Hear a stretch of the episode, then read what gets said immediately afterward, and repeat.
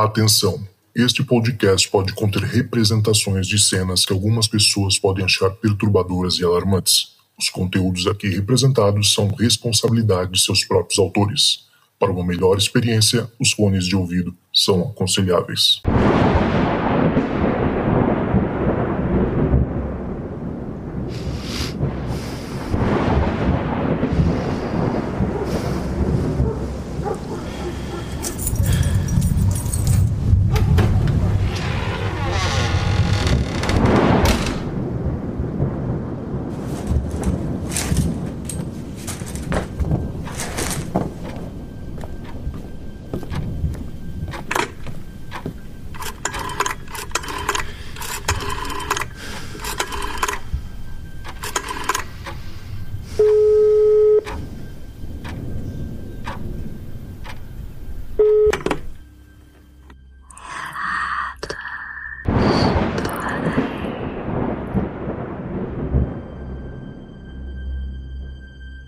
Fala galera, tá começando mais um Relatos do Além, eu sou o Cristiano Zoucas e hoje eu estou aqui com Janine, também conhecido como Atena, que tem um canal de streaming, ela faz, ela joga ao vivo, né? E além disso tudo, também tem contato com o sobrenatural. Parece que desde criança, né? Uma coisa que vem aí, pelo que eu entendi, de família e tem histórias incríveis, incríveis. Ela participou recentemente do episódio lá no, no Frequência X do meu amigo Afonso 3D e Afonso Solano. Um beijo pros dois, aliás. E, cara, eu fiquei assustado com as coisas que ela falou. Eu falei, não, vamos lá, Vamos, vamos tentar trazer ela pra cá. Vamos, quero ouvir, quero perguntar coisas para ela, né? E pra saber mais detalhes sobre isso. Então, portanto, hoje seja bem-vinda, Atena. Tudo bem? Tudo bem. Muito obrigada pelo convite. Tô, sério, tô bem feliz por estar aqui falando com você sobre isso. E eu espero também que outras pessoas aí, né, de repente, alguns relatos possam bater, né, e aí a gente ah, acaba descobrindo uma coisinha ou outra, como aconteceu comigo também. Pô, o, o legal de você falar isso é porque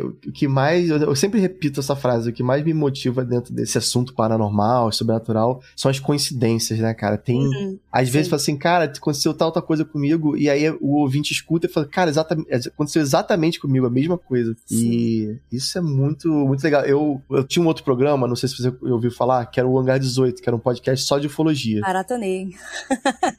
E aí tem um episódio, um episódio famoso que a gente fala do macaco branco. Ah. Que foi um rapaz que tava vendo televisão com a avó e a avó, resumidamente aqui, porque eu já contei essa história 50 mil vezes. Aí o menino tava vendo com a avó um programa de televisão e passou uma coisa sobre ufologia e apareceu a, a cara de um Grey, um extraterrestre. Uhum. E aí a avó falou assim: Não, meu filho, esse negócio de extraterrestre, não, isso aí é macaco branco, tinha muito aqui no interior, não sei o quê. E aí ela, e ela o lugar onde ela morava era tipo no interior do Rio Grande do Sul, né? Uhum. E, e aí recentemente alguém me marcou lá no Telegram, falou assim: Zocas, vem cá ver isso, olha que bizarro. Era um outro caso de um cara falando de macaco branco também. Só que dessa vez, tipo, no Nordeste. E eu uhum. falei assim, cara, tipo, olha que loucura. São dois lugares extremamente afastados, pessoas que não se conheciam, mas os dois chamam de macaco branco pra dar nome ao extraterrestre, né? Isso é muito louco. Sim, eu já pensei muito sobre isso na, na questão de lendas, né? Porque assim, você tem a lenda aqui, você tem uma lenda ali, e às vezes elas não são exatamente iguais, mas elas têm um ponto em comum entre, entre os seres, vamos dizer assim, né? Uhum. E não sei, de repente pode ser alguma coisa mesmo que não é daqui e tá por aqui. Sim.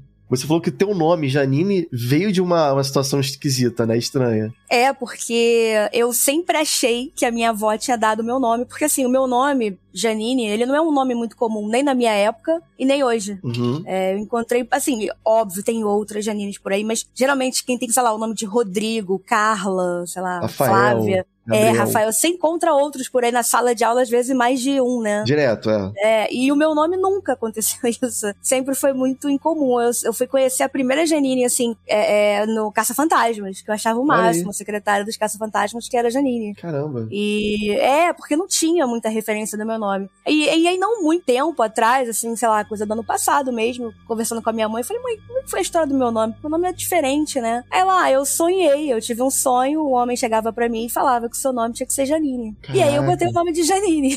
E aí foi. Não, não foi pai, não foi mãe, não foi avó, não foi nada disso. Foi um estranho completo num sonho da minha mãe. É. Tinha que ser. Tinha que ser, então, um Pokémon.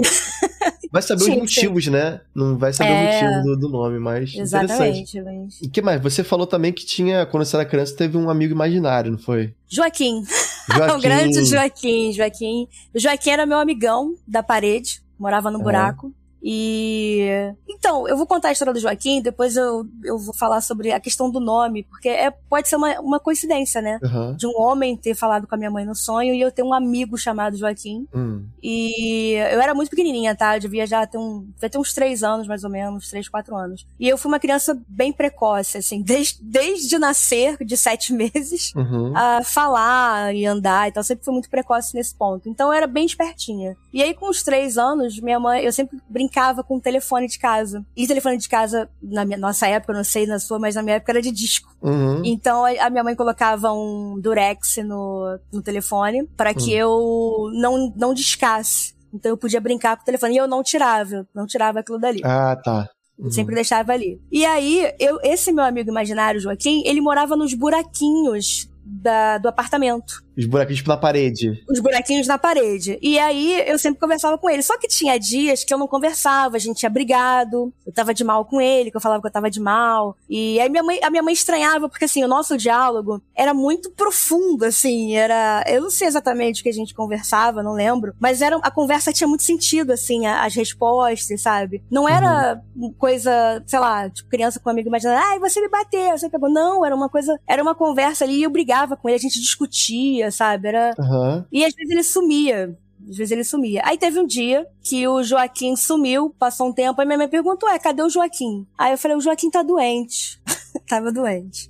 E aí entra o telefone. Então eu peguei o telefone para brincar. Ah. E aí eu tava no telefone e eu tô conversando e minha mãe achou estranha a conversa, porque tava muito com sentido. Parecia até que eu tava com, com as minhas conversas imaginárias com o Joaquim. E aí quando ela pegou o telefone, tinha uma pessoa na linha. Ah. Aí ela falou assim: olha, me desculpa, minha filha, eu sempre boto aqui o Durex, mas a minha filha pegou e tal, não sei o que. Aí ele falou assim: não, não tem problema não. Eu também tenho uma netinha, eu gosto de conversar com criança, não tem problema. Ela é muito esperta, eu gostei muito de conversar com ela. Pode dar o meu telefone, porque às vezes eu fico meio assim e tal, eu tô meio, eu tô doente, aí eu, poxa, é legal receber uma ligação para conversar. Ela é muito, gostei muito dela. Minha mãe, tá bom, então se eu me dar o seu telefone, o número, que aí eu de vez em quando eu ligo para saber como é que o senhor tá e tal. Aí ela perguntou qual o nome do senhor. Aí ele é Joaquim. Olha aí, rapaz. Foi uma, foi uma coincidência, né? Mas assim, doente e Joaquim. É. E, e, até hoje minha mãe lembra disso. Qualquer buraco que minha mãe vê em parede, ela fala assim: aí, cadê o Joaquim? Até hoje ela lembra do Joaquim. Mas você lembra da forma física do Joaquim quando era criança? Não a vê-lo? Ou ele, ele, você nunca conseguiu perceber nada dele, porque ele estava sempre atrás da parede? Ele estava sempre no buraco. Eu não tenho uma hum. forma física do Joaquim. O Joaquim era um, uma coisa que não tinha forma, que vivia dentro do buraco. E eu lembro de ficar encostadinha no buraco, assim, sabe? Conversando uhum. com ele. Eu lembro disso. Mas eu não tenho essa memória de, de repente, eu posso, talvez, quando criança, tenha tido a oportunidade de ter essa visão dele, mas. Mas não lembra. Mas eu não lembro. E aí, é. do tele... e eu lembro que eu brincava muito com o telefone. E nesse dia, especialmente, a minha mãe esqueceu de, de colocar o Durex. E eu peguei o telefone e eu disquei um número. E caiu na casa de um Joaquim. Caramba, é, coincidência. Isso é muito... E ele tava doente, né? E eu tinha falado pra minha mãe, que minha mãe estranhou que eu não tava conversando com o Joaquim uns dias. Uhum. Foi quanto tempo de um pro outro, assim, da, de você parar de falar com ele pra ligação? Olha, eu não, não tenho certeza, mas como era muita frequência de eu conversar com o Joaquim, acredito eu que coisa de, sei lá, uma semana mais ou menos, ou mais. É. Porque assim, eu tinha uma frequência de falar com ele. Eu lembro de, de como eu disse pra você, eu lembro de encostar lá na parede, ficar no buraquinho.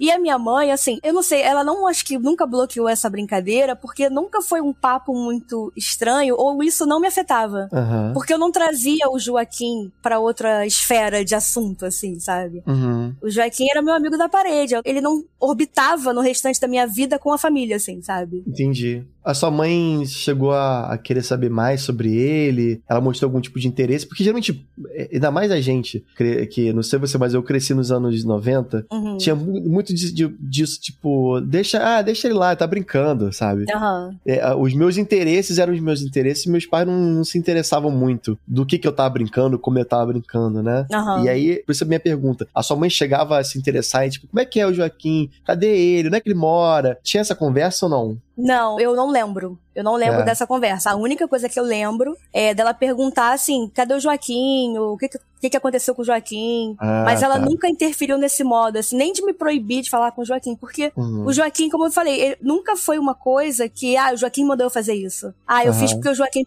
Nunca aconteceu isso. Nunca. Entendi. O Joaquim só era um amigo meu que vivia na parede, só isso, no buraco. É, Entendi. Nossa, eu era duro pra ter amigo imaginário, eu nunca tive, eu nunca consegui ter um amiguinho. Mas eu lembro que quando eu ah. comecei a namorar minha atual esposa, ela tem uma prima, que na época ela é bem pequenininha. Uhum. E ela tinha um amigo, uma amiguinha imaginária, que eu não vou lembrar o nome agora. Uhum. E aí, certa vez, a mãe dela pegou assim ela e tava arrumando ela porque a gente ia sair pra algum lugar. Aí botou a menina em cima do carro, né? Uhum. Sentada em cima do carro, em cima do capô do carro, mas na frente dela, obviamente, ia deixar a criança lá sozinha. E aí, tipo, enquanto a gente tava esperando a gente entrar no carro e tal, ela tava conversando, e aí, filho, não sei o quê. E a fulaninha, cadê ela? Aí ela, ah, ela voltou pra casa, mamãe. Aí ela voltou pra casa e onde...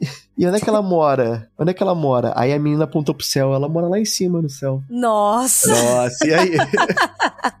Como é que faz, ah, eu né? acredito, cara, eu acredito. Eu acho que criança e os animais têm essa, essa sensibilidade. Essa parada, né? É, é. É aquilo, né? De repente eu vi alguma coisa que não era pra ver também, né? Dessas duas, dessas duas ocasiões, né? Que, sei, Sim. às vezes você tá lá numa frequência diferente, né? E... Não, com certeza. E a maneira como ele se apresenta que é muito louca, né? Essa questão de, é. de, morar atrás da parede. Inclusive, eu lembro quando eu tava. Cara, eu tenho, eu tenho lembrança, assim, de quando eu era muito pequeno, de assim, de 3, 4 anos eu já consigo lembrar de algumas coisas.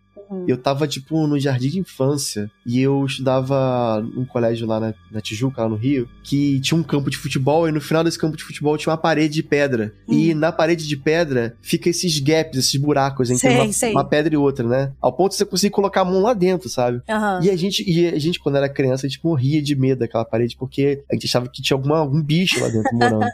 e aí um amiguinho meu começou a falar que tinha um cara vivendo atrás da parede. Tipo o Joaquim, sabe? Uhum, tipo, não, não, tem um, um, cara que eu conheci, ele mora dentro da parede. E a gente tem que tirar ele de lá. E aí e eu fiquei assim, não, como assim? Aí ele, não, não é, vem cá. E ele ficava apontando, ó, oh, tá vendo esse buraco aqui? É por aqui que eu, ele conversa comigo. E eu escuto, não sei o quê. Ai. E, obviamente, em a gente, criança, a gente não tem essa, tipo, ah, tá bom, tá mentindo. Não, a gente uhum, acreditava. Acredita. Não, é. ó, não, não tinha como contestar, porque o meu amigo falou era verdade, né? Uhum. E aí, cara, nos, a gente combinou, a gente fez tudo uma força-tarefa para conseguir tirar o cara lá de dentro. Então, eu falei assim, já sei, eu vou trazer amanhã um martelo. Meu pai tem um martelo, Nossa. eu vou pegar o martelo dele.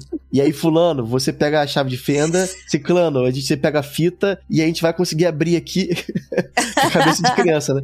Tipo os Goonies, né? Uma aventura dos Goonies. Era total a aventura dos Goonies. A gente, não, a gente vai conseguir tirar esse cara aqui de dentro, né? E aí, obviamente, meu pai não deixou levar o martelo. O pai de ninguém, deixou levar nada no dia seguinte e a gente ficou, ficou só na ideia de tentar tirar um amiguinho imaginário dentro da parede. Até hoje, coitado, tá morando lá, né? Imagina.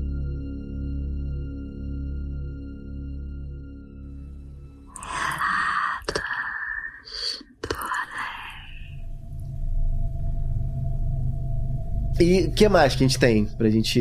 Então, eu contei um caso da casa que eu morava, que essa era uma casa bizarra, assim. Essa, essa casa era muito bizarra. É tipo hum. o Skinwalker também das casas, assim. Ah, é? Nossa, a energia dessa casa era, era um negócio meio bizarro. Como é que era a casa, assim, por fora, assim? Então, ela tinha uma garagem embaixo é, um terraço em cima da garagem, uma é. escada, que é uma escada importante na outra história que eu vou te contar. Uhum. Tem uma escada que ela fazia tipo um L, aí ela seguia pra parte lateral da casa, lado direito, e, e pro lado esquerdo que ia pra frente da casa, assim. Uhum. É, depois eu até te mando a foto pra entender melhor, mas é mais, mais ou menos isso, assim, que eu tô te passando. E a casa ficava em cima disso tudo. Era uma casa antiga, mas era bem cuidada. É, é, era antiga, mas assim, ela foi construída pelo terceiro dono antes uhum. da gente. Então, assim, era antiga, mas não era tanto, assim, sabe? Não era. É. Talvez, sei lá, anos, anos 50, 60, por aí, talvez. Acho que menos, talvez. É. Acho que menos, uhum. acho até menos. Talvez 70, por aí. 70 uhum. até 80, te, te falar assim. Não era muito antiga, não. Tá. Era de um português que construiu para morar com a família dele. O filho dele não era tão mais velho que os meus irmãos, por exemplo, que eram de 70. Então, uhum. não era, era por aí. A gente foi morar nessa casa porque a gente sofreu um assalto numa outra casa, que inclusive era uma casa que era uma clínica de aborto. Caraca! Imagina a energia, hein? Nossa! E ó, eu lembro que, né, cara, criança é muito sem noção. A minha família sempre foi espírita, né? Espírita barra umbandista. Sim, é igual a minha. Mas assim, então o sobrenatural, de alguma forma, nunca foi algo desconhecido, mas também hum. não é algo que uma criança, né, lida muito bem. Mas, é, enfim. Certeza.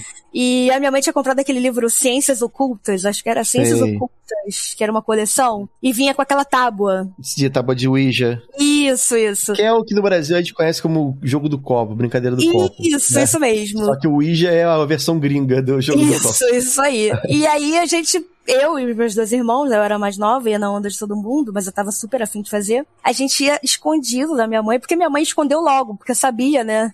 É, o potencial obviamente. escondeu logo. e aí a gente pegou, sabia onde estava, e a gente ia fazer a brincadeira lá no quarto, onde era a clínica, onde funcionava a clínica. Olha, olha Nossa. a chance disso dar muito errado, assim, uhum. muito errado. E eu não sei o que aconteceu, que a minha mãe ficou sabendo. A gente tava planejando, já tava planejando. Minha mãe descobriu ah, no na... planejamento. É, no planejamento. Ah, então alguma coisa contou pra ela. Nenhum de vocês, tipo, falou, ah, tia, tô. Não. Foi, não, tipo... mãe, mãe, não, não. Porque a gente apanha. A gente, eu não ia apanhar, mas ia dar muito ruim pra gente. Ia dar ruim, né? Então algo avisou pra ela ou ela teve esse pressentimento, assim, tipo. É, ó. ia dar tão ruim pra você ver no nível de ruim. Porque uma vez, não sei o que aconteceu, minha mãe. Eu não sei o que minha mãe fez, eu não lembro agora o que a gente fez. Que é minha mãe deixou a gente de castigo, sei lá, no quarto do meu irmão. E aí não tinha hum. grade, meu irmão abriu a, a janela e a gente fugiu. Aí minha mãe colocou grade na casa. Ah, então, assim, ia dar muito ruim, sabe? Se a gente fizesse é. errado. E aí minha mãe descobriu, falou pra caramba. Mas ela, assim, ela, ela falou pra caramba, mas eu, eu lembro que, assim, não foi aquele falou pra caramba no sentido de, ah, vocês vão ver, não. Ela, ela fez questão de explicar o risco daquilo. O, o perigo daquilo, né? É, é, é, porque a curiosidade, assim, a curiosidade, é. não tem jeito. Mas ainda bem que a gente não fez isso. E aí aconteceu esse, esse evento do, do assalto e a gente foi morar nessa casa que eu te falei. Bom, a gente viu a casa e o que a gente achou estranho é que o, o cara que mostrou a casa pra gente era um amigo de trabalho do meu pai, também trabalhava na mesma área que meu pai, e ele tava doido para sair da casa. Então a casa, assim, ela foi passada, o aluguel na época, né, era bem abaixo, e, e a casa era muito grande, muito grande, num bairro legalzinho e tal. Fomos morar lá. E, e assim, o meu quarto, era o último quarto, ele era um quarto sempre muito frio. Sempre, meu quarto era sempre muito frio. Uhum. Mas eu acabava que eu não dormia lá, porque tipo, Rio de Janeiro é sempre muito quente, né? Não, é. Hoje ainda faz frio, mas não era muito fazer frio. Então as famílias antigamente se reuniam para dormir no mesmo quarto com ar-condicionado, né? Uhum. Era muito comum isso. Então acabava Nossa. que a gente não dormia, às vezes, no quarto por conta do ar-condicionado. Uhum. E aí, tinha esse meu quarto, a cozinha, uma sala, um corredor, um banheiro, o quarto do meu irmão e outra sala e o quarto da minha mãe. Essa era a configuração. para você entender a distância, porque a distância vai ser importante nisso. Tá. Quando a gente foi morar lá, a gente ouvia barulho de criança chorando. Eita. Chorando muito. E não era aquele chorinho de, é, não, era choro de desespero, assim, de dor. Sabe criança com cólica? É aquele uhum. choro. De bebê mesmo, bebê chorando. De bebê, é, bebê com ah. cólica, aquela cólicazinha de gás e tal. E era muito, dava angústia, né? Porque é um, é um grito e tal. E era sempre assim, aquele, é, aí parava. E aquilo foi incomodando. Mas assim, não incomodando do tipo, ah, essas crianças, não, mas a gente começou a achar estranho, porque assim, acontecia muito e, aí, e minha mãe começou a achar que poderia ser um caso de violência. Hum dos vizinhos batendo em criança, né? É, minha mãe começou a ficar preocupada. Então minha mãe começou a perguntar na vizinhança ali, ah, tem criança e tal aqui, os vizinhos. E assim, a minha vizinha, de um lado, ela era uma viúva de um alemão, morava sozinha, era uma bem senhora.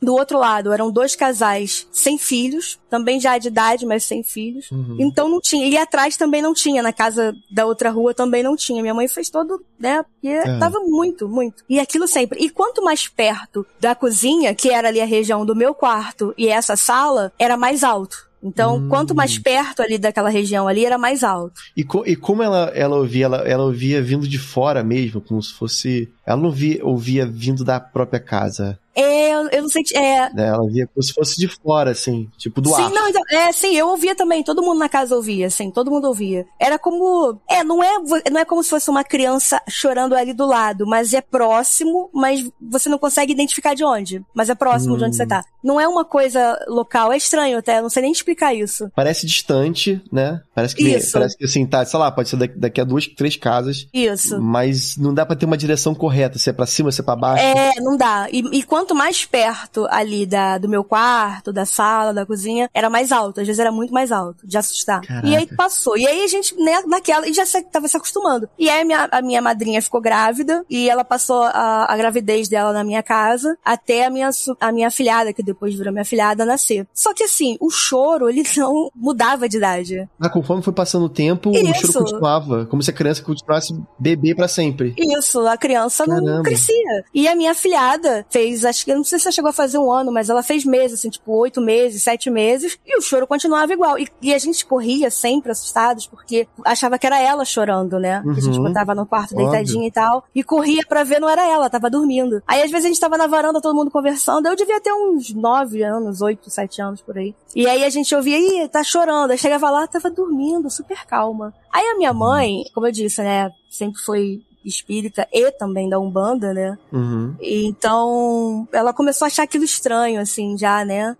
Tem, tem alguma coisa estranha aí. Aí um dia o carrinho dela tava nessa essa escada que eu te falei, lateral, que ia pro lado e não pra frente da casa, ela ia pra lateral Sei. da casa. Hum. O carrinho tava parado ali, um carrinho esses antigo grandão assim, ele tinha uma trava na roda. Você apertava um botãozinho, um negocinho, ele fechava, ele travava a roda. Sei bem. E tava travado e ela não estava no carrinho, tá? O carrinho ele só tava ali, perto da escada. E ele tava virado de um modo que se batesse um vento, qualquer coisa, ele não desceria, porque ele tava de lado. Então, de lado, só... é óbvio. É, ele só tombaria, ele não desceria. É. Hum. Aí, de repente, a gente tá em casa, uma gritaria na rua, é, fulano, Maria, chamando minha mãe, Maria, Maria. Minha mãe desesperada foi quando chegou lá, a vizinha, o carrinho, o carrinho, minha mãe, tipo, carrinho, né? Carrinho, carrinho é. Quando a minha mãe olhou, o carrinho tava lá embaixo, tava todo mundo achando que a criança tava, é, tava no carrinho. Nossa. E não tava. No carrinho simplesmente foi jogado de lá de cima, com a trava, com tudo. O carro tava travado. Que doideira. Como se alguém tivesse realmente destravado e botado Isso. o carrinho numa posição para ele descer, Isso. né? Pra... Isso aí. Não tinha como. Caraca. Porque são pesados, eles eram pesados, porque eles eram de. Era de metal. Hoje em dia tem muita peça plástica, né? Mas eles eram de metal e tal. Aí, uhum. tudo bem. Aí, aí que a minha mãe. Aí o alerta acendeu de verdade para minha mãe. Ah, foi aí que o momento que tem um negócio aqui com o bebê. É.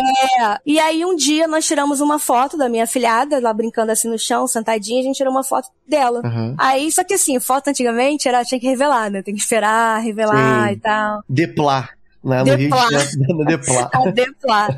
Aí chegaram as fotos. Nossa, uhum. quando chegaram as fotos, uma foto, é, foi uma das fotos mais horríveis que eu vi, assim. Porque uhum. metade da perninha, assim, da barriga para baixo, assim, as perninhas dela, toda comida. Como assim, comida? É, em carne viva, assim, carne viva. E, e, ela tava Caraca. de calça. Calça, um sapatinho, toda encapotadinha Nossa. até. E a perna, assim, você via aquela carne, aquela parte branca da gordura, sabe? Assim, na perninha. Que isso, cara? Que bizarro. Horrível, mas assim, uma coisa horrível. Que a gente cortou a foto e jogou fora e ficou só com a parte, a parte boa, bonitinha. né, da foto. Ah, eu até é, perguntar se tinham essa foto, mas... Não, não, cortou, porque era uma coisa horrível, assim, a perninha dela destruída, arrebentada comida, assim, é, sabe, é, derretida, uma coisa horrível. Uhum. Aí, aí, aí minha mãe, putz, tem alguma coisa errada. Hum, que loucura, cara, essa parte é. da foto. E ainda mais somado com o lance do aborto, né? Da clínica de aborto. Não, então, da clínica de aborto foi da outra casa. Que assim, pra tu ver como a gente já passa por vários lugares estranhos. É, é, é. Por vários lugares estranhos. E aí, a vizinha dessa que viu o lance do carrinho chamou minha mãe, né? E falou assim: Ó, oh, Maria, deixa eu te contar um negócio. Eu não sei se você acredita e tal. Mas assim, é que eu vejo que você pergunta aqui se tem criança. Eu vi a coisa do carrinho. Então, deixa eu te contar é que o morador, antes do, do fulano lá que morou entre a minha família e esse, esse português, uhum. ele fez ele construiu a casa, ele veio para o Brasil, construiu a casa para ficar aqui com a mulher e os filhos. Uhum. E ele tinha dois filhos, um, um menino acho que de cinco anos, mais menos seis anos, e um outro bebezinho que tinha acabado de nascer e tal. Então ele construiu a casa, eles vieram morar aqui. E aí um dia a mãe tava fazendo um cozido e o carrinho tava assim perto, né, do fogão e tal. O irmãozinho mais velho, naquela coisa, mãe, mãe, não sei o que, esbarrou no carrinho. Quando ah. ele esbarrou no carrinho, ele bateu no fogão e o, a panela virou de cozido, Isso. virou em cima dele. Putz, fervendo em cima do, do Fervendo, bebê. exatamente. E aí ele não resistiu. Esse português, ele não quis mais morar naquela casa. Inclusive, ele voltou para Portugal com a família, que depois deu um problema para essa casa, porque é um de herdeiro e tal. E, e ele foi e ele foi embora. E, e aí, assim, bateu justamente com a foto, lembra que eu te falei da foto, né? É, da foto, toda queimada. E até o carrinho mesmo, né? É, até o carrinho, sim. É. E, e, e, o choro do bebê. E aí a minha mãe foi, levou para rezar, né, missa em nome da, assim, não em nome porque a gente não sabia o nome da criança, mas é. na intenção da criança, intenção, né? É. é. E aquilo foi amenizando e nunca mais teve o choro da criança, nunca mais. Cara, que loucura, cara. Foi, foi, foi um negócio bem, assim, é, foi bem bizarro, é. O espírito da criança ficou realmente no lugar, né? Cara, que é. doideira. Eu, você falou, você antes tava falando da, da, da, clínica de aborto, e agora a gente tá falando de bebê. Eu lembro que eu tinha essa tia que era mãe de santo, né? Uhum. E a minha família, como eu falei, igual a sua, né? Mistura uhum. de espírita com mesa branca e não sei o que, um bando e tal. E aí, aí tinha essa tia que era, era mãe de santo, e, e uma certa vez a gente entrou num lugar que também era uma clínica de aborto, uhum. e às vezes batia no negócio nela, assim, né? Às vezes hum. ela falou assim: não posso entrar aqui, eu tô sentindo uma energia, não sei o que, e não posso dar um passo à frente. E aí, certa, nesse dia, ela disse que viu na frente da, da clínica, tipo, jogada no chão, o, o que ela dizia ser, tipo, um pedaço de, de carne, de carne de, de humano, assim. Ele falou, ela falou que era, era uma bola, uma, ela, ela descreveu como uma bola de pedaços de braços e pernas de bebês. Como Nossa. se fosse um, um feto que tivesse nascido com um problema genético, Sei. com vários, vários dedos e braços e pernas bizarras, assim, sabe? Caramba. Não tinha rosto, não tinha um uhum. olho, não tinha cabeça, mas era tipo um feto mal formado, sabe? Sei, sei. Muito louco. E eu lembro dela falando assim, eu, cara, imagina, criança, né? É. Mas, de novo, anos 90 não tinha, não tinha papas, né? O cara falava mesmo. Não tinha, é verdade. Né? Não, não, tinha, isso, não. A gente com uma resistência aí. É. Eu fiquei com essa imagem gravada na cabeça, tipo, na frente. E jogado no chão, tipo assim, é tipo lixo, Caramba, né? Não é nada. Sei. Muito Caraca. doido. Foram muitos episódios nessa casa. Aquele episódio que eu te falei do rádio, né? Foi nessa casa também, no quarto da minha mãe. Uhum. E a gente ouviu uma voz. A gente tava ouvindo um programa. Cara, era programa, tipo, de, falando sobre o governo, assim. Tipo, Voz do Brasil da vida. Sim. E... Aliás, a gente, a gente, pra quem não, não sabe, a gente começou a conversar lá no Telegram por conta disso, porque recentemente, é. É, alguns episódios atrás, eu gravei com a Sônia Rinaldi falando sobre transcomunicação instrumental, né? Que é justamente sobre isso, né? Sobre uhum. vozes em vozes de espíritos em programa, tipo rádio, televisão e tudo mais. E você falou, cara, tem uma história dessa aí comigo, né? tem uma história.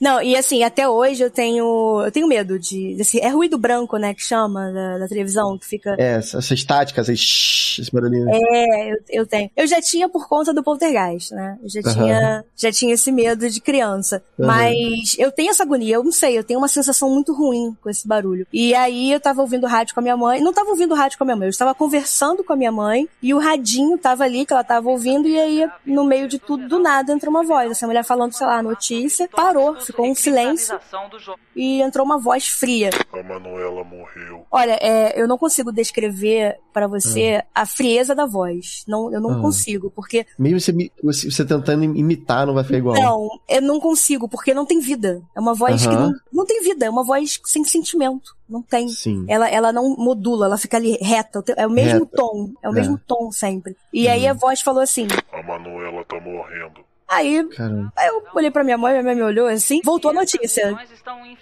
Quem é Manuela, né? É, quem é Manuela? A gente é. não conhece nem a Manuela. E começou a notícia, dando a notícia. Daqui a pouco, de novo, assim, é, ele fazia um certo ruído e, e entrava, e aí. A Manuela quando a Manuela morre. Tipo assim, pô, a Manuela tá morrendo quando a Manuela morre. E a mulher falando, aí voltou. Aí daqui a pouco voltou. A Manuela morreu. Caramba. E parou ali. Aí a mulher voltou na notícia, eu olhei pra minha mãe, minha mãe me olhou. Falei, mãe, o que foi isso? Minha mãe, não sei. Nossa, assim, foi, foi um negócio. E a voz fria, sabe? Fria, é. era uma voz. Isso é uma, isso é uma coincidência que até não tratei nesse, nesse episódio do, da hum. transcomunicação, hum. mas eu vendo. para fazer a, a, a, conversa com a Sônia, eu hum. vi muita coisa, vi muitos, fiz muitos vídeos de YouTube falando sobre isso. Hum. E teve uma, uma outra senhora especialista que ela falou sobre isso, que geralmente esses espíritos têm uma voz de desencarnado e muitas vezes uma voz gutural, uma voz assim, ah, olá, eu sou o Cristiano que até, inclusive, no episódio a gente fala do tal do Constantino Haldiv, e a voz dele é assim, né? É bem, olá, ah. eu sou o Constantino. bem, parece, bem, assim, é, é quase como se fosse proposital para ser assustador. Sei, sei, sei, sei. Mas isso bate com o que você falou, que é uma voz, assim, de gente morta, assim, né? É, ela não tem, não tem sentimento, ela, ela é sempre no mesmo tom, ela, ela, ela é direta, ela não... É, é estranho. Não, não tem uma emoção na voz. Não é tem, louco, não né? tem. É muito. É, é, Tanto que eu não sei explicar, sabe? Tipo, ah, a uhum. voz do fulano é meio assim tal. Não, é uma voz que não tem, não tem. Não é. sei, é estranha. E, e foi um episódio que, sei lá, ficou também aí. Que não, não sei. E, e, você não descobriu quem é Emanuel. Até hoje você não sabe quem é Emanuel. Não, até hoje. Não faço a menor ideia, assim. Não faço a menor ideia. E a gente também não soube nada sobre Manuela. Tipo, não teve notícia, assim, ó, morreu Manuela de sei lá o quê. Não. De bairro, é, que é vizinha, não, não teve nada. Não. Não sei, eu não sei se aquilo era pra gente ouvir ou se a gente ouviu por acidente, por conta de mediunidade, eu e minha mãe, a gente tem mediunidade, então, Sim. sei, pode ser, entendeu? Mas eu também não consigo entender isso. A minha mãe lembra disso também até hoje, ela sempre fala, Manuela tá morrendo. Porque a gente não, não, não é sabe doido. também. E uma outra coisa também que eu vi com a minha mãe nessa casa foi uma bola de fogo. A gente tava sentada na sala, assim, todo mundo vendo televisão, e tava eu só, minha mãe num canto do sofá e meus irmãos e meu pai no outro lado. E aí, do nada, nós duas olhamos assim ao mesmo tempo pra janela, a gente veio uma, veio uma bola de fogo amarela, hum. pegando fogo assim, vindo na direção do vidro. Aí a gente levantou assim, mãe, assustada, e, e correu todo mundo lá para fora para dar a volta, porque a gente ficou com medo de queimar o ar-condicionado. Que a gente uhum. achou que era balão. Essa bola era luz ou era literalmente fogo? Sabe, fogo tipo. fogo? É, então, eu via como uma luz quente, tá? Tipo, uhum. a intensidade de luz quente. Tá. Mas eu não sei, porque como a, a, o vidro da janela é aquele vidro canelado que chama, que você não, não você não consegue ver porque... É meio fosco, assim. Isso, é, é. é. Então, assim, eu não posso, tipo, falar com certeza se era uma coisa literalmente flamejante uhum. ou era uma bola. Pra gente era uma bola de fogo, porque como esse vidro, ele, ele borra, né? Ele fica borrado em volta. É, você não conseguia ver o detalhe, né? É, isso, não via o detalhe, mas, é, mas era uma cor quente. Uma cor quente, bem viva. E aquilo veio vindo, assim, como se fosse estourar o vidro. Só que a gente, pô, naquela época era muito como um balão, né? Aquele balãozinho japonês e tal. Sei. É. E a gente achou que era uma bucha, alguma coisa assim. E não poderia ser uma bucha, porque a bucha é muito pequenininha. Mas na hora, no desespero, a gente correu, correu todo mundo pra ver o que que era, se tinha coisa queimada, não tinha nada. Zero. Nada. E aí, como essas coisas para mim já eram coisas recorrentes na vida, já não me assustavam tanto assim. Eu já não era mais a criança tão assustada, entendeu? Com isso. Porque as coisas já, já eram estranhas demais acontecendo na minha vida, assim, já eram coisas bizarras. Sim. E não, e, e detalhe que certas culturas, por exemplo, a japonesa, se fala que, que o, o, o espírito vira uma chama, né? Nossa, não sabia disso não. E por isso que às vezes eh, se vê é, o que pessoas chamam de fogo fato, né? Na, nos cemitérios. Ah, sim, sim, sim. E aí, é, só que na, dependendo da cultura, acredita que aquilo dali possa ser literalmente assim a chama de um espírito. Outro, Entendi. se você perguntar pro cientista, ele vai falar, não, esses são gases, que não sei o que, que pega em contato com oxigênio, vai pegar fogo e vai ficar uma, uma bolinha de... Pega, tipo, como se fosse realmente... Como se fosse um gás de cozinha que faz... Uf, né? E daqui a pouco uhum. apaga. Sim, sim, sim. Mas, mas realmente é muito esquisito, né? No, no, seu caso, você não morava em cima de um cemitério, obviamente. Não, não, não né? que a gente então, soubesse é. também, assim, não que soubesse, né? Mas eu, eu lembro também disso, assim, de falarem, né, quando a gente contou isso. Ah, será que não foi uma queima que mandaram para vocês e tal? É. é eu, falaram isso também, eu falei, gente, eu não sei, assim, eu não sei.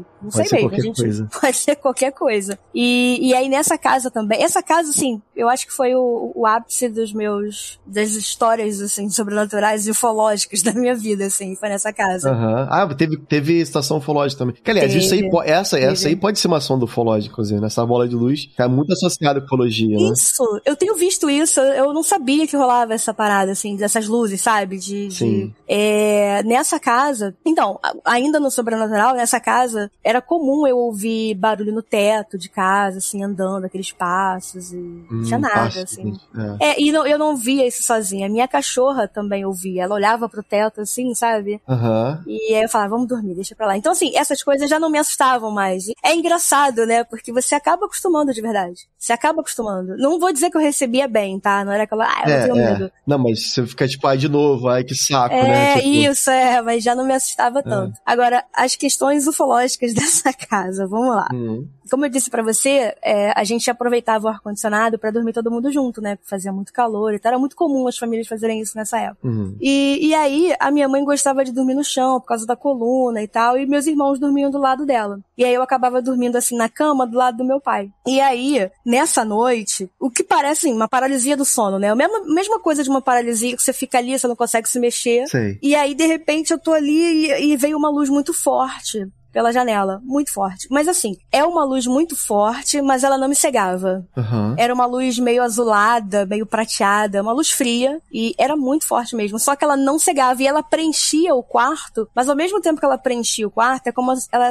ficasse direcionada para mim, sabe assim. Caramba. É, e eu via as coisas e via todo mundo dormindo deitado e eu tentando acordar e eu tentando me mexer, eu não conseguia. E eu não conseguia, eu olhava pro chão assim, eu tava já no alto, eu não conseguia me mexer. E, e aquela luz, aquilo invadindo, aquela luz, aquela luz, como se fosse um carro parado na frente da sua casa com um farol. Sei. E é isso, tipo, só que é uma luz crescente, ela foi preenchendo, mas ela tava focalizada ali. E era muito, mas muito forte. Só que eu enxergava, eu não precisava apertar o olho. Ela não uhum. afetava a minha vista. E, e aí, de repente, depois de, de eu ficar dura, assim, no alto, eu já tava sentada na cama de frente pra janela. Todo mundo dormindo. E aquele silêncio, assim, bom, vamos lá, sobre o silêncio. Hum. Era um silêncio, mas tinha um som de vibração que não era um som. Era uma vibração que eu sentia. E é como se tivesse um som em volta. Não chega a ser um motor ligado, tá? Até hoje eu não ouvi um som parecido com isso. Era suave. É, eu sentia esse som. Eu sentia, literalmente. Ele era pulsante, tipo, uma, uma, uma coisa assim. É, é tipo isso, é assim, uhum. sabe? Só que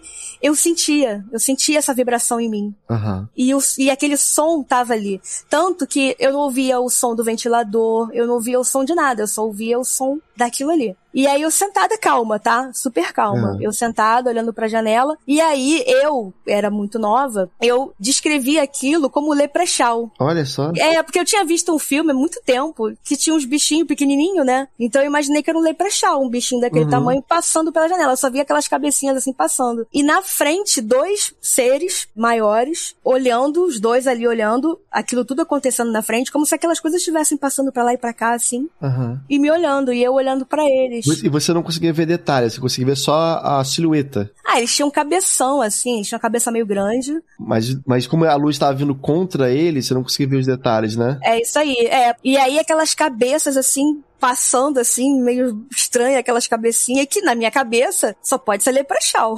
Pequeno e estranho, só, só conseguia descrever dessa forma. E eu olhando aquilo, é porque eu queria explicar para minha mãe o que eu tinha. Porque essas coisas eu contava para minha mãe. Pros meus uhum. irmãos, pro meu pai eu não contava, não. E aí eu falei, mãe, parecia leprechal e tal.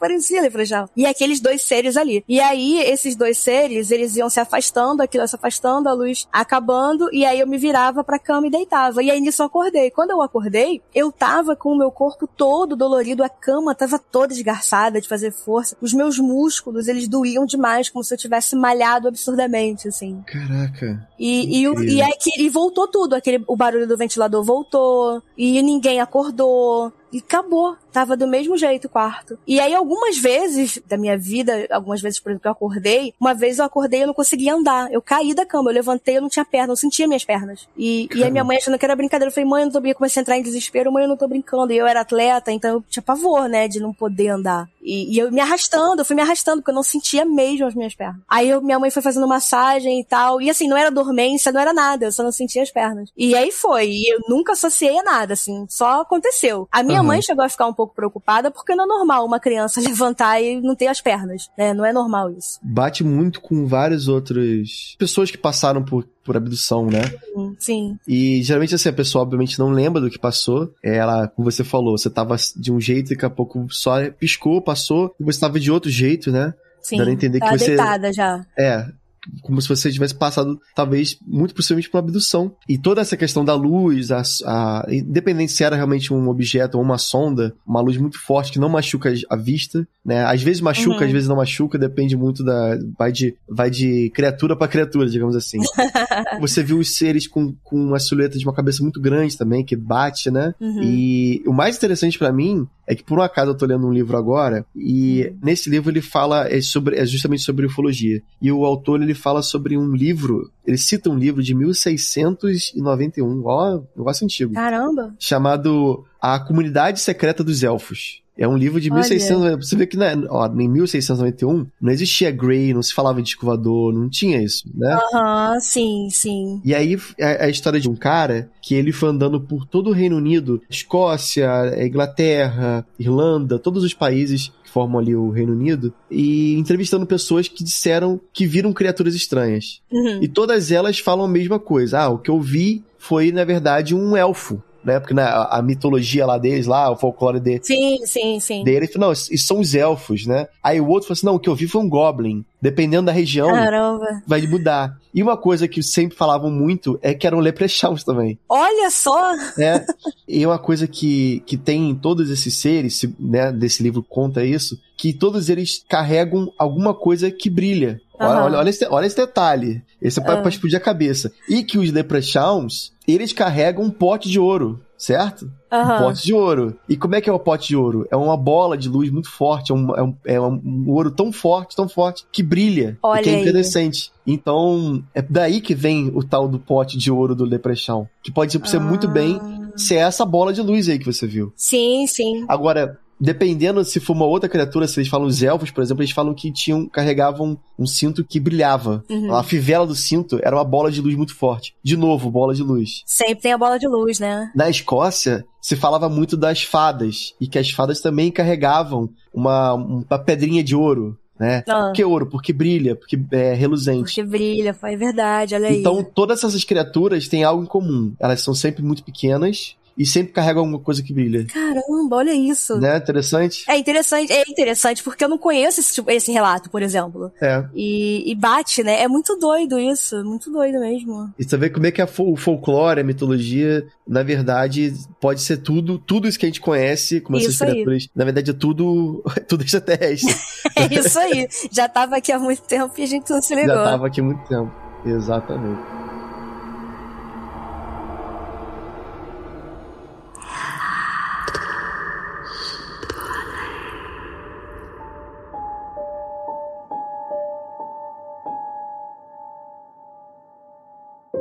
Nessa casa aconteceu um outro episódio, assim, também estranho. Também, assim, esse eu não sei o que aconteceu, sinceramente não sei o que aconteceu. Eu, eu tava subindo aquela escada que eu te falei, né, que eu falei da escada em L. Eu entrei em casa, coloquei a chave no portão, e isso já era noite, já, umas 8 horas, 7 horas mais ou menos, tava escuro. E só tava eu embaixo, porque meus irmãos já tinham subido e eu tava brincando na rua, então eu fui a última a subir. Aí eu fui abrir o portão. Quando eu abri o portão, eu vi um lagarto. Eu acho que era um lagarto. Para mim era um lagarto. Com uma cabeça com três chifrinhos, três protuberâncias, assim, sabe, na, na uhum. cabeça, com o olho super vermelho, mas não era vermelho vivo, era tipo um vermelho sangue, é, um vermelho, sei, não, não chega a ser vinho, mas era um vermelho assim mais fechado. Tá. Mas ele, ele tinha pele estranha, ele não era verde, ele era meio marrom. Lagarto normal. Não era, ele era meio amarronzado. Hum. E a pele era meio oleosa, assim, sabe? E ele era mais ou menos, deixa eu ver, o tamanho, assim, 50 centímetros, mais ou menos, uns 40 centímetros, pelo corpo, assim, pela, pela estrutura do corpo dele. Eu não vi todo, porque eu saí correndo com medo. Mas ele, eu vi a cabeça, né? Eu vi a cabeça e eu olhei aquilo. Isso não foi na mesma época do, do desse foi, outro... Foi, foi, foi. Hum. É, lá pros anos 90, por aí. Eu devia ter um, também uns oito, sei lá,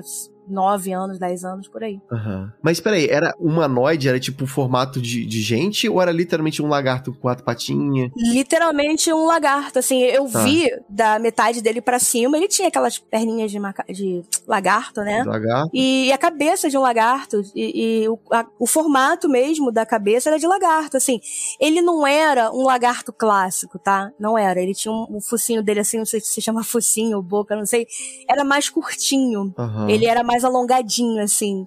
Ele era diferente. Será que uma espécie diferente, assim? Era diferente. Eu nunca vi um lagartinho daquele, não. O que que faz você pensar que esse lagarto não era apenas um lagarto? O olho. Ah. Aquele olho vermelho grande, assim, sabe? Uhum. Não era um, um olho um comum, comum, olhinho, não. Ah, não entendi. era, era um olhão. E aí eu fiquei com medo, porque assim que eu coloquei a chave, ele apareceu. E lagarto não é de aparecer, lagarto corre. É. O lagarto, ele não vai para se mostrar, entendeu? E não, ele é. apareceu. É. E aí eu tomei aquele susto e eu gritando, e todo mundo foi lá de cima, e eu, e eu não subi de jeito nenhum, tiveram que me buscar. Uhum. E assim eu fiquei por muitas semanas, fiquei um, quase um mês subindo só com alguém aquela escada. Caramba. Aquilo me afetou demais, aquilo eu fiquei... E ninguém acreditava, meus irmãos não acreditavam, né? Achavam que eu Sim. tinha visto uma lagartixa. Mas, eu, poxa, eu sei o que é uma lagartixa, eu nunca tive medo de lagartixa. Mas... É. E, eu, e eu vou te falar, eu não, eu, eu não sei explicar, eu não fiquei com medo do lagarto em si, tá? Eu fiquei com medo do quão estranho aquilo era uhum. para ser um lagarto. Então eu achava Entendi. que aquilo ali não era um lagarto normal, era um lagarto que fazia mal, porque era um bicho muito estranho. Sim. Não, e dentro do fenômeno ufológico é bem raro acontecer, mas existem algumas afirmações de pessoas que falaram que viu um ser virando outra coisa, né?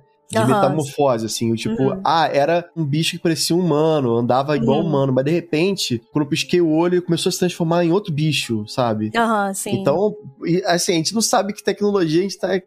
Eles é, dominam, é, né? Então, é. quem sabe se bobear, eles se transformem realmente em humanos.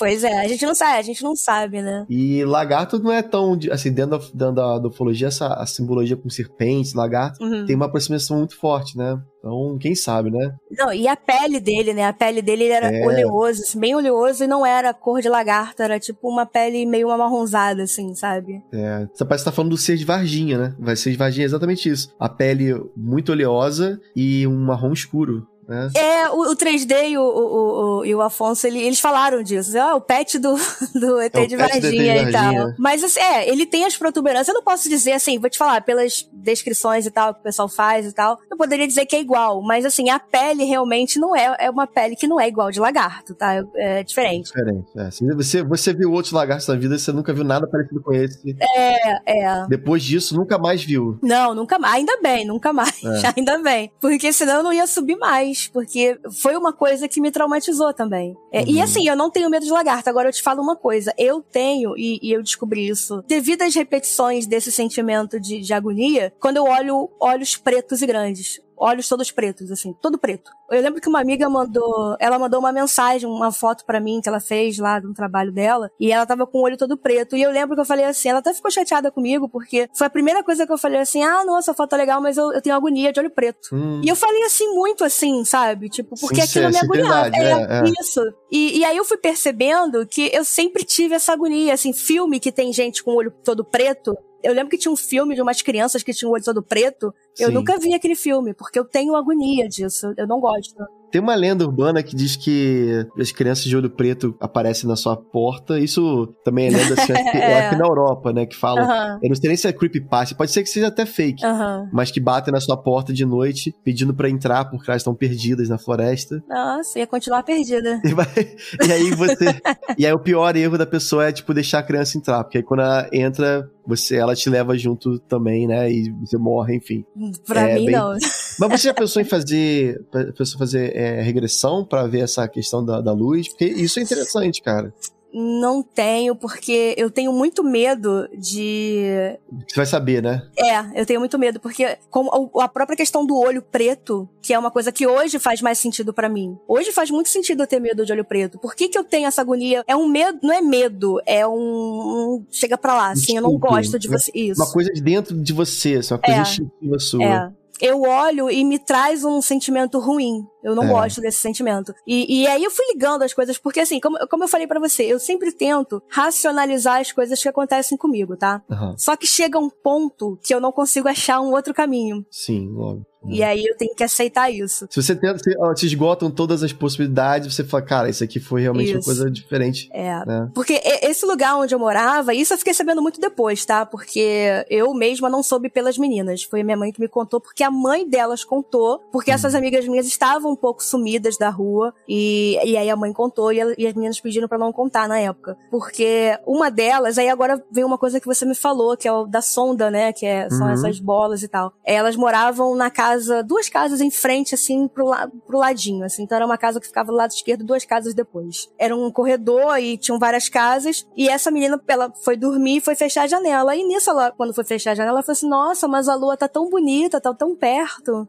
Uhum. E aquilo ali, só que a lua foi ficando muito perto muito perto e a lua chegando para cima dela e ela se desesperou, fechou a janela, correndo com medo, desesperada, gritando. Aí veio a prima dela, que também tinha a mesma idade, veio correndo ver o que, que foi, o que, que foi. Aí ela, lua, uma luz, uma luz tá vindo aqui. Aí a menina foi abriu a luz, estava realmente ali, em cima delas. Caraca. E elas fecharam a porta correndo, chamaram todo mundo. Aí foi aquela mesma coisa que foi na minha casa: procura luz, não tem luz, não sei o quê. E as meninas não ficaram bem, tiveram que ir pro psicólogo. Eu só fiquei sabendo isso depois de muito tempo, porque a mãe delas contou porque elas tinham sumido, que elas não estavam bem, estavam pro psicólogo Sim. e tudo mais. Então, assim, não aconteceu só comigo esses casos ali, sabe? Aconteceu com outras pessoas também. E, uhum. e aí, depois disso, assim, eu, eu tive. Eu não sei até que ponto você viu lá o lance do Frequência X e tal, mas aconteceu uma coisa comigo recentemente que foi muito traumática. Como é que foi isso? Eu tive um problema de visão no ano passado chamado serosa central. Uhum. Que a sua visão ela fica borrada, você não consegue definir as cores, é, fica tudo distorcido, fundo, perto, você não consegue enxergar direito. E eu tive e fica um borrão preto na, no meio da sua vista. E foi por estresse, por conta da pandemia, trabalho, pressão, de, sabe, tudo isso. Uhum. E aí eu surtei e tive esse problema de vista. Então, assim, as causas podem ser ou diabetes ou estresse. No meu caso, foi estresse. Foi estresse. Aí eu fui pra, pra oftalmologista e ela fez um exame minucioso na minha vista e tal. E assim, ela ficou um tempão olhando e ela. Sabe quando você acha que tem uma coisa estranha assim? Uhum. Aí eu falei, poxa, tá acontecendo alguma coisa?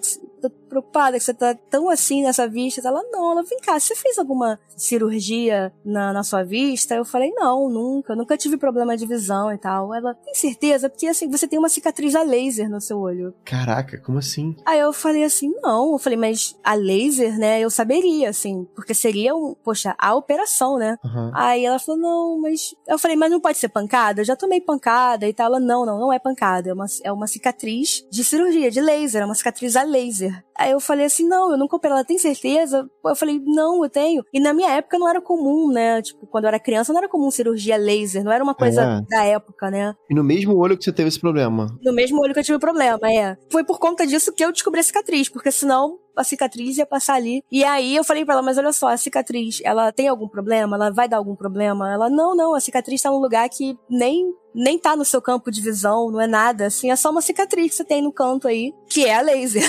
Caraca, que bizarro. Janine, será que você tem um implante extraterrestre no olho? É, olha, não sei. Atrás do olho. Atrás, né? Nem no olho, porque se fosse no olho ela conseguiria ver. Eu não sei, sinceramente, eu não sei. Mas é estranho, né? Uma cicatriz a laser. Pois é, cara. Não, e é todo o seu histórico, né? É mais isso aí. Isso, é isso aí, é isso aí.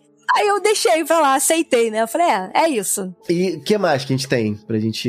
Então, o que aconteceu aqui foi o seguinte: eu. Teve um dia que eu levantei aqui para trabalhar e eu acordo muito cedo, 5 horas da manhã. Aí eu levantei e vi que tinha algumas coisas no chão, assim, uns pedaços de. Eu achava que era papelão, tá? Para mim era papelão. Uhum. Tava úmido. E aí eu falei, ah, o cachorro mastigou o papelão, espalhou pelo quarto. Quando eu chegar do trabalho, eu limpo. Passou. Cheguei em casa, não era papelão, era terra. Só que assim, a terra, ela tava espirrada da cama, assim, em volta da cama. Ela fazia um, um halo, assim, em volta da cama. E era como se tivesse jogada da cama para fora, assim, sabe? Tava... Como se alguém estivesse em cima da cama, pegou a terra e começou a... Isso, é polvilhar, assim, jogar assim, Isso, assim tipo, é. volta. Assim. Era um espirradinho, assim, vários pedacinhos assim. E era muita coisa era pouquinho, assim, bem pouquinho? Ah, era pouquinho, era um pouco, mais ou hum. menos, assim, era, era pouco, não era muita terra, mas era um pouquinho. Ah. Mas não era pra estar tá aqui, assim, já não era uma coisa. Mas aí eu falei, ah, bom, eu acho que eu vim da rua, veio preso no tênis, eu andei, espalhou. Só que uhum. assim, o, o, o ponto da, da coisa é que ela tava espirrada mesmo. Então você tinha um ponto mais cheio e o restinho fazendo aquele rastrozinho, assim, de menos. Então, hum. ela foi jogada, entendeu? Entendi. Como se fosse, é, o rastro, literalmente rastro, tipo, várias linhazinhas.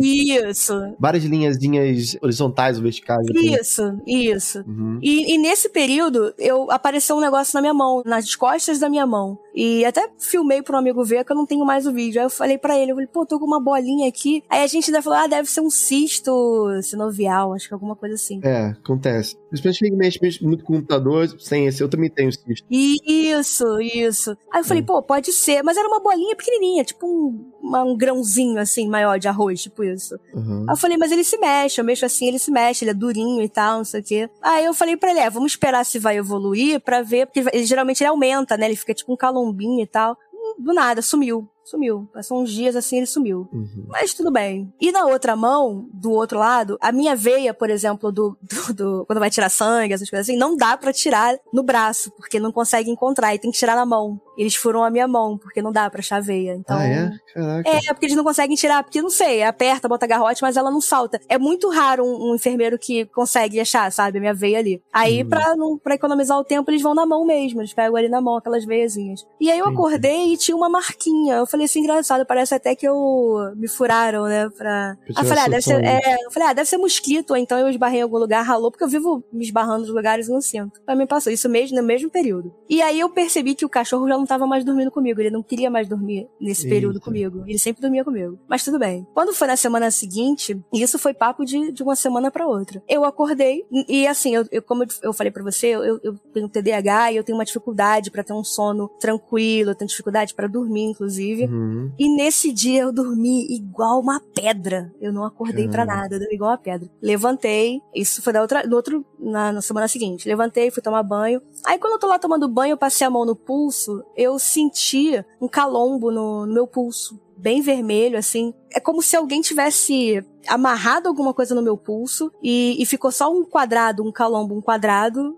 E sabe uhum. quando você faz tatuagem que fica inflamado? Sim. Igual aquilo. Só que sem arranhão, sem nada. Não tinha marca, não tinha nada. Era só uma coisa muito inflamada e alta, inchada no meu pulso. E, hum. e, queimava muito, mas queimava demais de me incomodar. E tava quente, né? Porque tava inflamado. Sim. E não tinha nada, não tinha nada. E eu tenho o hábito de gravar quando eu durmo. Eu uhum. gosto de gravar. Primeiro porque eu falo, às vezes, algumas coisas, às vezes eu falo com alguém. E porque, sei lá, eu gosto de ver como é que tá o meu sono. Ah, tá. Às vezes é, o áudio, é. é. Uhum. E aí eu ouvi um áudio que é um áudio muito muito. Eu tenho que te mandar esse áudio, é um áudio muito bizarro. Uhum. E, e aí eu ouvi essa e falei, poxa, imaginei logo, ah, sou eu falando baleês. Não... Eu, eu, deduzi, né? é, eu deduzi que fosse eu, tá? Porque não poderia ser outra coisa. Mas não sou eu, tá? Não sou eu. Mas eu deduzi que fosse eu. Não dei muita bola. E aquele negócio queimando. E aí eu comecei a juntar o áudio com o negócio queimando, eu comecei a achar aquilo estranho. E aí eu comecei a procurar marca no corpo, né? Se eu tinha mais alguma coisa e tal. Não tinha nada. Aí fui pro trabalho, mostrei pro pessoal no trabalho. Aí eu medi a temperatura com aquele termômetro infra. Uhum. E tava, tipo, muito quente. Então, assim, tava batendo 37 e pouco só naquele lugar. E o restante normal a temperatura. Estranho, né? É como é. você pode. É, dentro, acho que a inflamação pode causar isso, de ficar mais quente do que normal. Isso, é.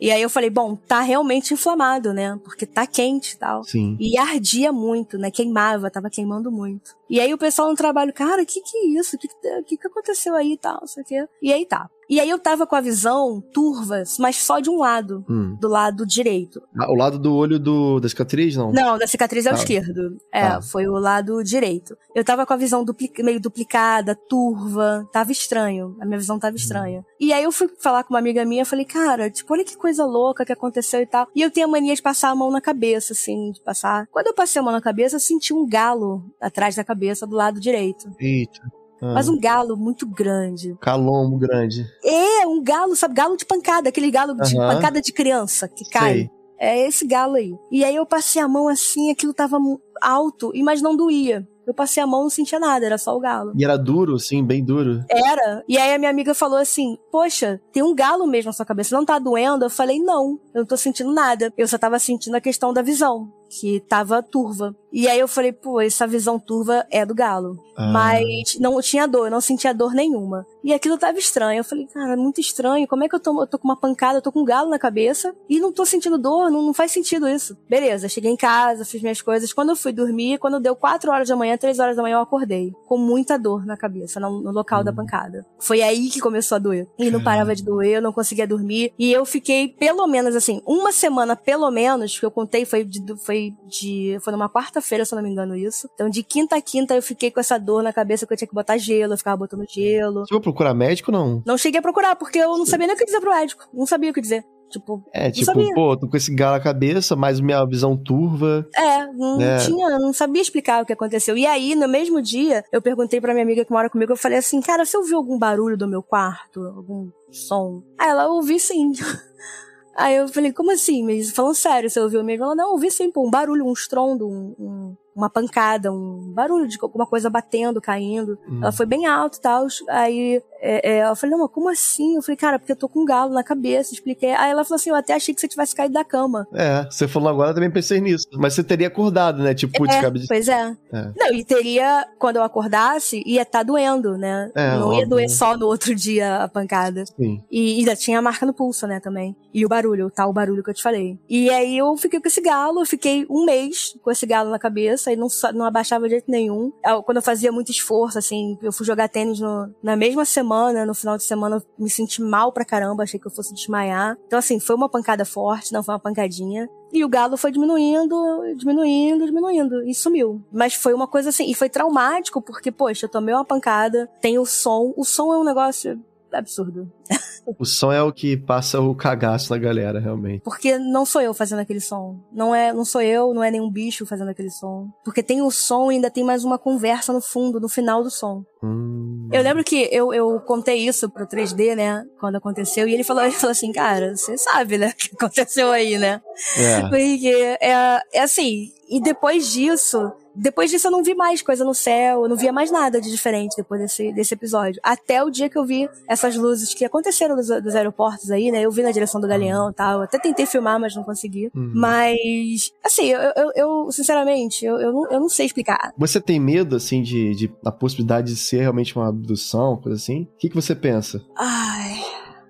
Assim, se eu tô bem até hoje, eu chego a ter esse medo, assim. Sim. Eu não fico muito nesse papo de, ah, eu sou a escolhida. Eu não fico muito nisso, não, porque eu acho que isso é muito estranho. É. Porque se fosse para não ter a experiência, eu preferia não ter esse sentido. Óbvio. Mas eu também não sei quais são as coisas que eu trouxe disso também, e inconsciente positivo, assim, sabe? Eu posso ter uhum. coisas positivas em mim disso e eu não saber. Então eu não. Pode ser, pode ser que vai, ainda vai aparecer no futuro. Isso, né? é. Eu não vou dizer, não, não vou chegar e falar assim, ah, eu não gostei. Eu só não gostei muito dessa última experiência, assim, porque foi traumático. Eu fiquei com dor, senti dor foi estranho, sabe? Sentir dor. Eu, mas assim, eu digo para você, eu não tenho medo de dormir sozinha, eu não tenho medo de dormir. Eu não tenho medo dessa aproximação, eu não tenho medo disso. Inclusive, eu não tenho nem medo da possibilidade de que eu veja alguma coisa muito mais próxima de um contato. Eu não tenho esse medo. Isso eu te garanto, eu não tenho esse medo. Talvez por essas experiências. É. Não, a única coisa que tem medo realmente é o do olho preto, né? Que aí eu, eu tenho. Isso, eu não precisa nem ter visto o, o, bicho em si pra, tipo, ter esse medo. Eu entendo completamente. Porque, é. assim, eu, eu acabo não assumindo que o que eu vou ver isso, sabe? Uhum. Na minha cabeça, se eu tiver que ver, eu não vou ver a galera com olho preto, assim, a galerinha é. estranha. Mas eu acho que, seja lá o que for que tenha me visitado, tenha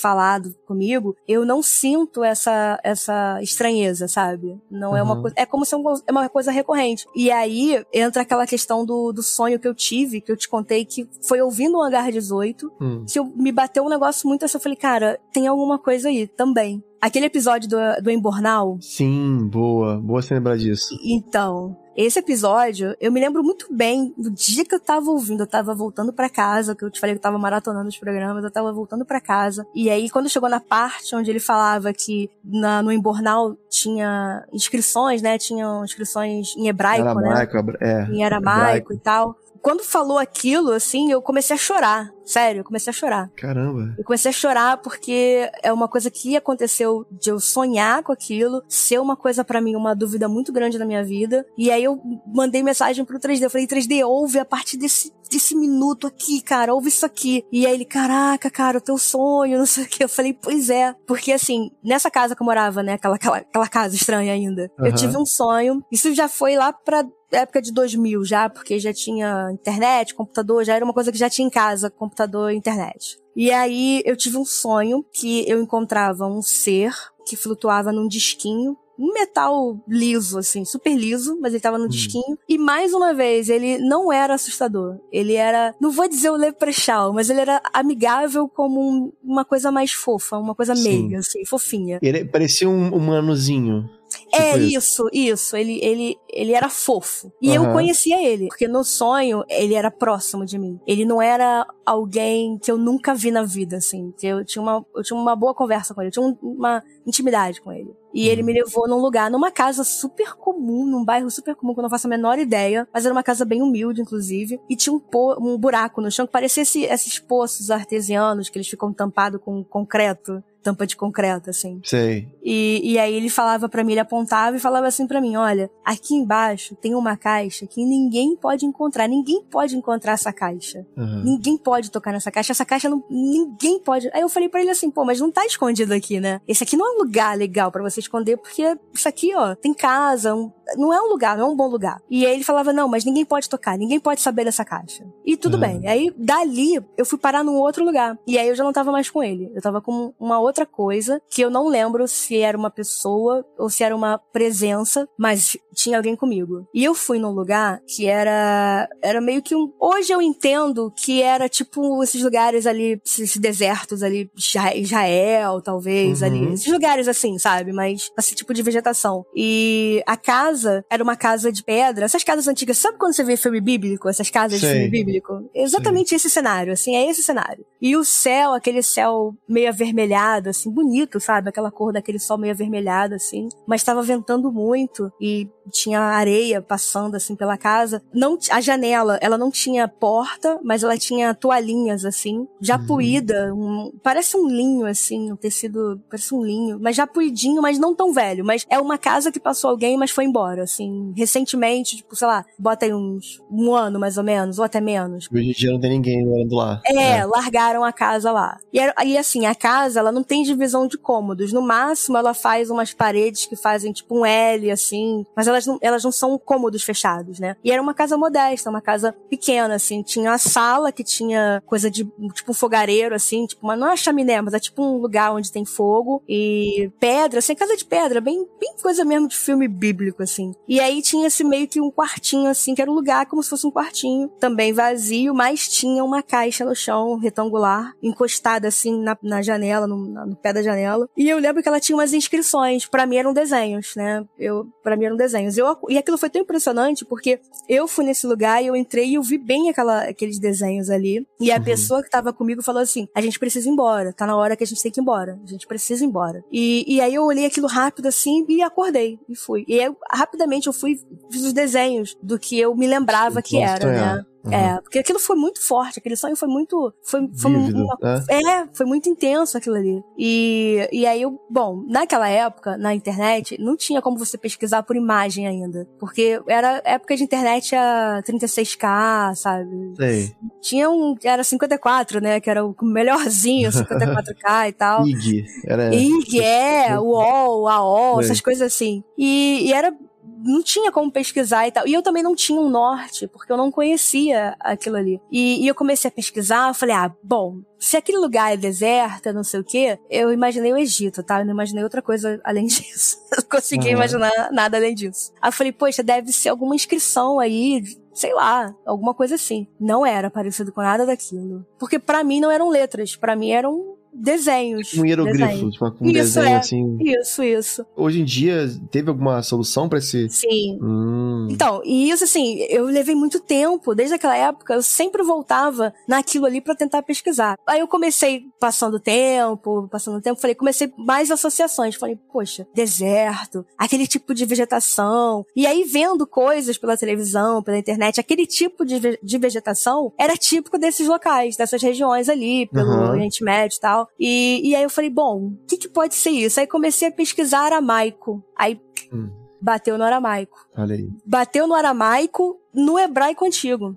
E assim, eu nunca tive contato com hebraico, tá? Nem novo, nem, uhum. nem antigo e, e nem com aramaico. Porque, assim, o hebraico não é uma língua muito comum, assim, né? Que você não, vai em lugar. Não, no Brasil mesmo são poucos especialistas, os que entendem, são pouquíssimos. Exatamente. Hoje você teve mais, porque a galera pegou muito isso, né, de religião e tal, é. de escrever e tal, mas não era comum. Então, por isso que era estranho para mim. E eu fui conhecer o aramaico quando lançou aquele filme Paixão de Cristo. Sei. do Gibson, que era falado em, em aramaico, né? Uhum. E mesmo assim era falado, não era visual, né? Então. É. E aí eu comecei a chegar nisso. Mas assim, essa pesquisa não foi pesquisa de um dia pro outro, foi, foram anos. Inclusive eu comecei até a estudar um pouco de hebraico porque me interessei por aquilo, assim, porque eu queria hum. descobrir. E aí nessa pesquisa, pesquisa vai, pesquisa vem, o que eu cheguei mais próximo era o hebraico antigo ou o aramaico. E aí significava casa, janela e cerca tinha um hum. significado. Não era aleatório, assim, sabe? Aham. Uhum tinha uma coisa que tinha, tinha ligação, né? Porque casa, cerca, tem. E, e aí tinha umas letras e tal. Inclusive, depois disso eu comecei até a estudar o, o, um pouco de hebraico pra, pra entender aquilo ali e tal. Porque, assim, eu quero chegar um dia a uma, uma conclusão. Então, assim, eu nunca tive contato com, com a língua. Né? E aí, quando você, é, vocês falaram do caso e tal, de encontrar o, o, hebraico antigo, aramaico ali gravado, eu falei, cara. É muito doido, né?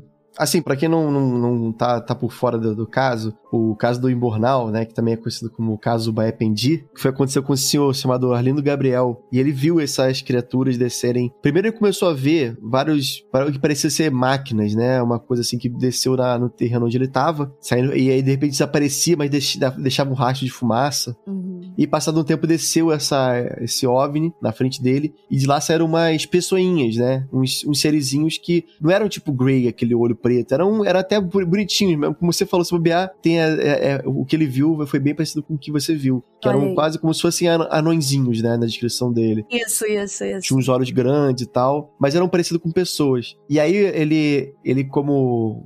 Ele, ele, ele tinha junto dele esse tal do imbornal, que é. O imbornal é tipo aquela aquele saco de, geralmente um saco de pano, que o pessoal, no caso do seu Arlindo Gabriel, ele tava usando ali para guardar os mantimentos, porque ele tava caçando na época, que era comum ca caçada, né? Ele uhum. tava ali, uhum. botou um, botou um pedaço de pão, botou alguns instrumentos, umas coisas assim. E aí, quando, quando ele, ele deixou, ele saiu correndo, deixou aquilo de lado. Quando ele voltou lá no dia seguinte, o Immoral tinha essas marcas, que ele não sabia o que que era. E depois de muito estudarem, viu que era estava escrito em aramaico, né? Mas a, a, a mensagem dele, que foi, que foi deixada no Imbornal, uhum. é bem misteriosa, assim, é cheia de, né, uma narrativa muito louca. É, eu, eu tava ouvindo no programa, é. O pessoal, o pessoal quando lê ao, ao contrário, tem um outro significado também, é muito doido.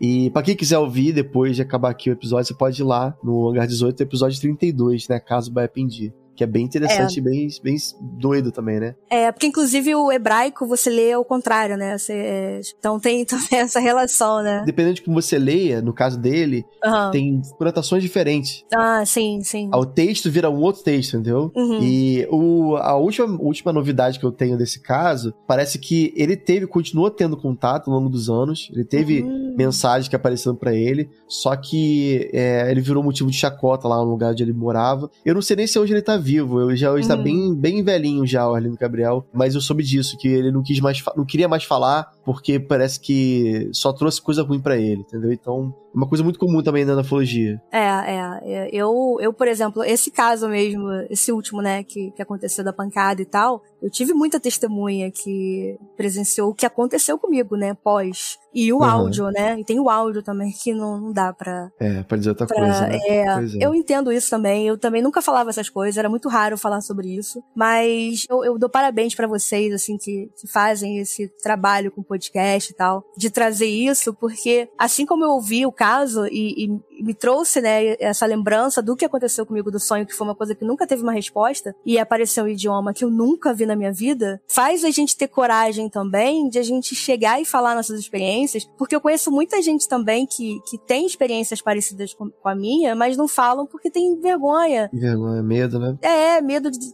te acharem maluco, mas sei lá, chega uma hora num, chega num ponto da vida que você é, deixa pra lá, sabe? Deixa pra lá, exatamente. E eu, eu tive a oportunidade de, de de depois que a Drica, né, do Capitão Abelha, uhum. depois que ela contou o caso dela e tal, não sei o que, eu, eu, eu lembro que eu fiz uma, pedi pro 3D perguntar sobre a luz, essa luz que eu vi no quarto que não, que não cegava. É, que ela, ela também viu, né, a Drica também viu uma luz parecida. Isso, isso aí. E aí eu pedi para que ele perguntasse para ela e ela falou a mesma coisa que eu. E aí a gente começou, a gente ficou amiga, assim, de trocar ideia Olha, sobre isso. É, Virou foi bem legal. Da Drica. É, porque a gente Bacana. tinha essas experiências em comum, sabe? Sim. E é legal, é legal porque, cara, assim, eu também acho que ninguém é obrigado a acreditar. E, e essa última experiência, ela foi tão traumática para mim que eu tive que levar isso pra minha terapia. Meu terapeuta me atendeu extra para poder conversar comigo Olha e tal. Só, é, porque foi traumático, não foi legal, é, sabe? Com certeza, é. Não, e se você. Esse negócio de que eu até falei da regressão, é uma coisa assim que tem que sair, tem que ser de você. Se você um dia sentir uhum. que chegou o momento, se você quer saber mais, aí é, é vai de cada um, né? Não, não, não, se force a nada porque tem gente pedindo ou qualquer coisa assim. Não, é, porque eu tenho muito medo, assim. Assim como a questão do olho, hoje, ainda com certeza, é com essa sensação de olhar o olho preto e ter essa agonia, hoje eu tenho certeza que eu não tenho que fazer regressão nenhuma, sabe? Uhum. Porque eu acho que tem alguma coisa aí escondida que eu não devo. Porque tem um detalhe também, eu, eu começava a identificar, às vezes, que eu ia ter episódios estranhos durante a noite, quando eu vi um flash azul. Eu vi um flash, pipocava um flash azul assim, e eu já Sei. sabia que aquela noite ia ser difícil. Eu Eita. já começava a identificar esses padrões, assim, sabe? Eu tive, eu tive isso também por conta de estresse. Eu, na época, eu achei que eu estivesse endoidando. Teve, na época que eu falei, teve até ouvinte falando assim, cara, vai ver tua cabeça, porque isso pode ser um problema sério, não sei o quê. Uhum. Que eu tava vendo flash em casa, mas eu tava vendo. Cara, era como se estivesse tirando uma foto mas do meu lado, assim, sabe? Tipo, um flash muito forte. É, não, o meu, o meu não era assim, não. O meu era um, uma luzinha, era tipo assim, eu, eu ia deitar pra dormir. Ia deitar, uhum. fechava o olho, aí dava uma luzinha, assim, com o olho fechado mesmo, tipo um flashzinho azul. É, no meu caso era tanto deitado de olho fechado quanto aberto. E geralmente, da hora que eu ia deitar, eu desligava, tava indo, tipo, desligar todas as luzes de casa. E uhum. quando eu voltava pro quarto, obviamente a casa toda tava apagada. E esse, nesse momento que a galera vinha tirar foto de mim, entendeu? E aí eu, eu fiquei assim, cara, a primeira coisa que eu tive, pensei assim, pô, ferrou, né? Tô com sabe, um tumor no cérebro, uma coisa assim. Mas de, mais uma vez se provou que era. Estresse. Né? Eu acredito muito sério, espero que tenha sido só estresse, né? Mas não, não tive mais nada. No momento que eu, que eu falei assim, cara, isso é estresse, e se for outra coisa, eu não quero ter mais. Eu não uhum, quero. Eu, tipo, sim. eu mandei a mensagem pro universo: olha, não tô gostando de ter, de ter sido minha, a, minha, a minha intimidade sendo aqui, né? uhum. revelada. Não quero fotos, para com esse negócio. E, cara, no dia seguinte não tive mais. Muito é, louco, não, né? Eu eu. Só acontecia assim, tipo, coisa tentando me pegar. Eu acordava, eu era muito comum para mim acordar com marcas no pescoço, de mão, assim, no meu braço. E não era marca minha, não, tá? Como, eu, eu, não teria como fazer aquele, porque eu teria que ter uma mão igual nos dois lados, assim, tipo. E, não era e não simétrico, né? É, não, não era. Não e, e, e, sangue no travesseiro também. Já acordei com sangue no travesseiro e não tinha nenhum lugar meu com sangue, nada. É. Então, assim, eram coisas estranhas. Realmente coisas estranhas aconteciam comigo. Mas eu comecei a aceitar. Como eu falei pra você, eu comecei a aceitar, porque isso não ia ter resposta. Nunca, nunca ia ter uma resposta. É, eu, eu acho que realmente sim, pode ser que um dia você tenha a sua, sua resposta, né? Depende muito de como. É, um dia. É, se você quer, se você tá aberta, como eu falei, pode ser sim. que se, se apareça pra você.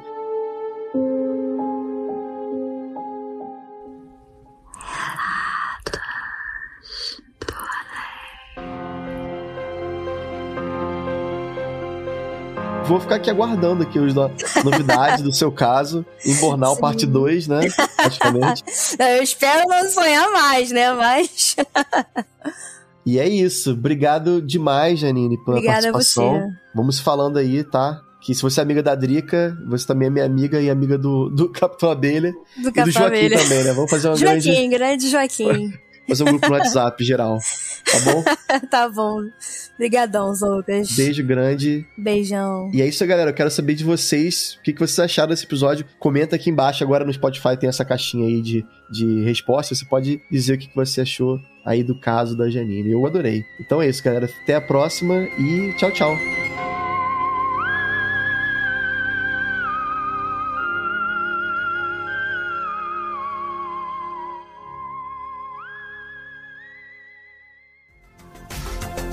Este episódio foi editado por Atelas, soluções em áudio para podcasts.